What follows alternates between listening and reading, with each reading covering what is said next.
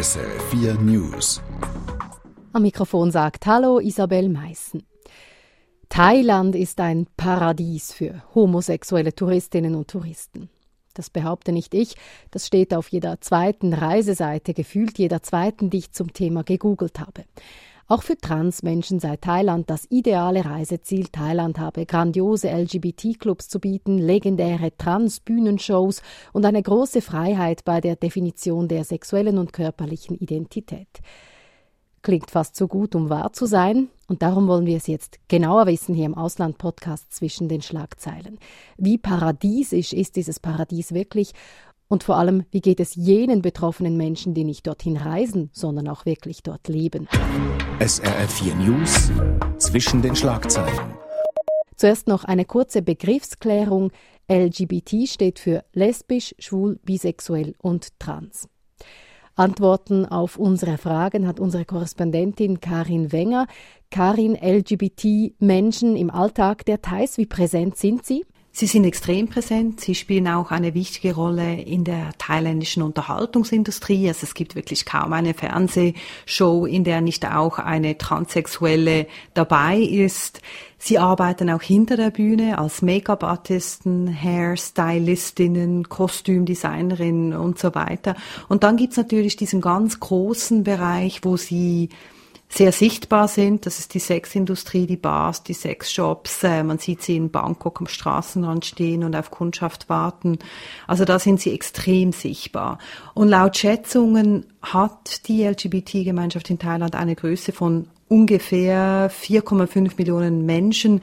Und das ist doch eine sehr beachtliche Größe wie es diesen Menschen geht, was die Sichtbarkeit bedeutet, ob das auch heißt, dass es ihnen gut geht, das schauen wir uns noch an. Zuerst aber zu einem Punkt. Sie haben wahrscheinlich nicht zufällig gesagt, ähm, Hairstylistinnen, ähm, eine transsexuelle Kostümdesignerinnen. Also man hört oft von diesen Ladyboys. Aber gibt es denn auch Transmänner, also Menschen, die als Männer leben, die biologisch eigentlich als Frauen geboren wurden? Von denen hört man kaum etwas. Das gibt es auch, man sieht es viel weniger. Äh, in Thailand nennen die Leute äh, diese Frauen Tomboys, also Frauen, die sich wie Männer kleiden, wie Männer verhalten. Und während eben viele Ladyboys auch Geschlechtsumwandlungen machen, sich wirklich äußerlich ganz klar äh, wie Frauen zeigen und, und auch wirklich verwandeln, biologisch verwandeln mit Operationen, gibt's das auch sehr viel weniger bei den Tomboys, die dann diese medizinischen Eingriffe weniger durchführen lassen. Weil das auch schwieriger ist, also von, sich von einem, äh, von einer Frau in einen Mann um operieren zu lassen. Mhm, also eine schwierigere Operation, auch weniger sichtbar. Haben diese Unterschiede zwischen Transfrauen und Transmännern einen Bezug zur Stellung der Frau in Thailand? Ich denke eigentlich nicht. Allgemein habe ich das Gefühl, dass Männer und Frauen in Thailand in weniger starren sexuellen Ausrichtungen leben, also beispielsweise ähm, als beispielsweise in der Schweiz, also dass sie eine Art wie ein fluideres Geschlechterverständnis haben als wir. Die Schweiz gilt als etwas konservativeres Land, was äh, die Sichtbarkeit von Transmenschen angeht, von Homosexuellen vielleicht teils. Wo beobachten Sie im Alltag konkret die Unterschiede jetzt? Also ein großer Unterschied ist natürlich, dass Transmenschen und Homosexuelle in allen Lebensbereichen in Thailand wirklich sehr, sehr offen leben. Also man sieht sie, wenn man irgendwie in einen äh, Laden geht, um ein neues Mobiltelefon zu kaufen oder wenn man in einem Einkaufszentrum ist oder im Fernsehen sieht man sie überall. Also es ist weniger ein Randdasein als bei uns. Es ist auch nicht im Versteckten, es ist wirklich offensichtlich und sichtbar.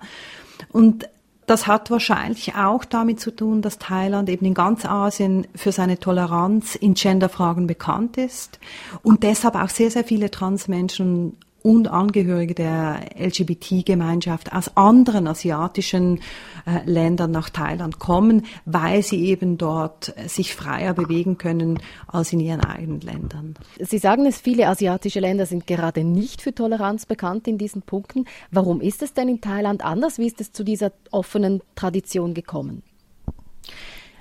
Laut einem UNO-Bericht über die LGBT-Gemeinschaft in Asien waren in Thailand Transmenschen bereits im 14. Jahrhundert akzeptiert und vertreten. Also das hat eine sehr lange Tradition.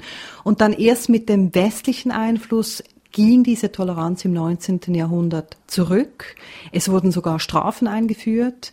Dann erst nach dem Zweiten Weltkrieg wurde die LGBT-Gemeinschaft dann wirklich sichtbar in Thailand. Doch die Strafen für zum Beispiel Homosexuelle wurden erst 1956 aufgehoben. Und das, äh, das zeigt also wirklich so diesen Wandel zu mehr Toleranz. Vertreter der LGBT-Gemeinschaft, die verlangten dann auch, dass die freie Wahl der sexuellen Identität in einer Antidiskriminierungsklausel der Verfassung verankert werden soll. Aber das wurde dann 2007 zurückgewiesen. Und das bedeutet eben, dass Transmenschen zum Beispiel ihr Geschlecht auf Dokumente nicht ändern können. Kurz, in der Gesellschaft sind die Transmenschen zwar gut sichtbar, aber rechtlich, da gibt es immer noch sehr, sehr viele Hürden für sie. Und bei uns in Europa wird ja in Sachen Homosexualität oder auch Transmenschen gerne mal mit Religion argumentiert. Was sagt der Buddhismus dazu? Gibt es da überhaupt Regeln dazu? Also Buddhismus, und zwar so, wie er in Thailand gelebt wird, äh, anders als zum Beispiel in Burma oder in Sri Lanka, ist eine sehr tolerante Religion oder man muss eher sagen eine Lebensform, eine Lebensanschauung. Man lässt sich leben, man glaubt an das Prinzip der Wiedergeburt, des Karmas, das heißt, wie gut oder wie schlecht man sich in diesem Leben benimmt, wirkt sich dann auch auf das nächste Leben aus. Und das schafft im Grundsatz ein sehr tolerantes, sehr friedliches Klima in Thailand. Aber der Buddhismus, der empfängt die LGBT-Gemeinschaft ganz sicher nicht mit offenen Armen. Also laut dem Buddhismus wird man zu einem Ladyboy aufgrund der Sünden, die man in den vergangenen Leben auf sich geladen hat. Das heißt, hier ist die Religion alles andere als wohlwollend. Und Transmenschen, die dürfen auch nicht Mönche werden, da sie als eben Sünden beladen und unsauber gelten. In Thailand spielt jedoch nebst dem Buddhismus auch die Geisterwelt und der Animismus immer noch eine sehr, sehr große Rolle. Und das hat beispielsweise, das sieht man auch bei jedem Haus oder bei jedem Geschäft, äh, da hat jedes Haus, jedes Geschäft hat ein kleines Spirit House, also ein kleines Haus, das den Göttern gewidmet wird, die vorher dort gewohnt haben und damit die eben so friedlich gestimmt werden. Und da, wo der animistische Glaube stark ist, also zum Beispiel an vielen Orten auf dem Land, da haben auch Ladyboys einen sehr, sehr viel besser verankerten Platz in der Gemeinschaft. Und jetzt liegt ausgerechnet im offenen Thailand ein Gesetz für die gleichgeschlechtliche Ehe auf Eis. Hat das etwas mit der Regierung bloß zu tun oder ist das Volk trotz allem nicht bereit dafür? Also ich würde das eher mit dem Volk begründen. Einerseits wird die LGBT-Gemeinschaft gebraucht, eben in der Unterhaltungsindustrie und um beispielsweise auch Touristen anzuziehen. Also 2018 beispielsweise, da warb die thailändische Tourismusbehörde im Ausland mit ihren Shows von Transsexuellen und ihrer Offenheit, um eben Touristen aus der LGBT-Gemeinschaft anzulocken. Und andererseits will sie ihren eigenen LGBT-Vertretern nicht dieselben Rechte geben. Und das kritisierte zum Beispiel auch der Aktivist Ekawat Pimsawan und hat deshalb einen Antrag bei der größten Oppositionspartei gestellt, damit diese dann die Legalisierung von gleichgeschlechtlichen Ehen auf die politische Agenda bringen soll. Doch mit dieser Forderung tun sich Politiker dann auch wieder schwer, die Gesellschaft tut sich schwer. Und der Aktivist Pimsawan sagte dazu in der Zeitung Nikkei, es wurde uns erlaubt, in einem bestimmten Bereich der Gesellschaft zu sein und unsere Botschaften zu platzieren, aber gleiche Rechte oder rechtlichen Schutz, den haben wir nicht. Also das heißt, in Thailand werden Transmenschen und Homosexuelle toleriert, aber wahrscheinlich nicht gut akzeptiert und schon gar nicht respektiert. Ist das auch das, was Sie beobachten im Alltag?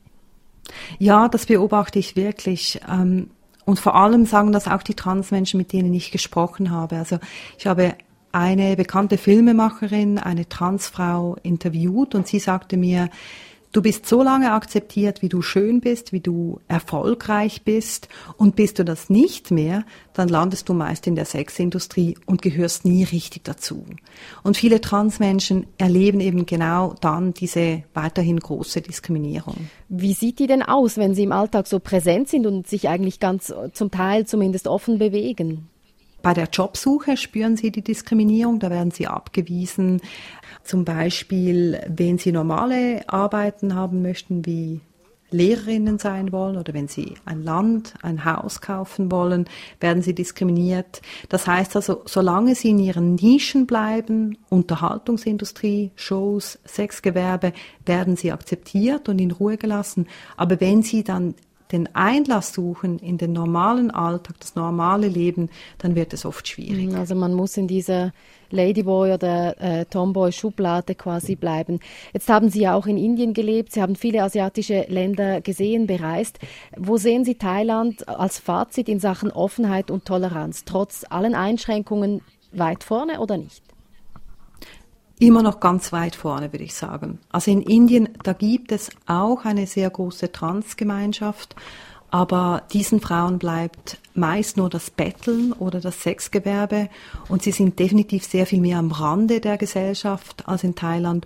Und dann in anderen Ländern wie beispielsweise Pakistan, Afghanistan, Malaysia oder Brunei, das sind jetzt alles muslimische Länder, ist es schlichtweg lebensgefährlich, sich als Transmensch zu outen. Und in diesem Sinne und bei aller Kritik äh, ist Thailand ein sehr guter Ort für Transmenschen und auch für Homosexuelle. Karin Wenger ist unsere Korrespondentin in Bangkok. Dort lebt sie normalerweise. Im Moment ist sie wegen Corona in Deutschland. Andere Folgen von Zwischen den Schlagzeilen gibt es wie diese hier als Podcast oder auf sf.ch/audio.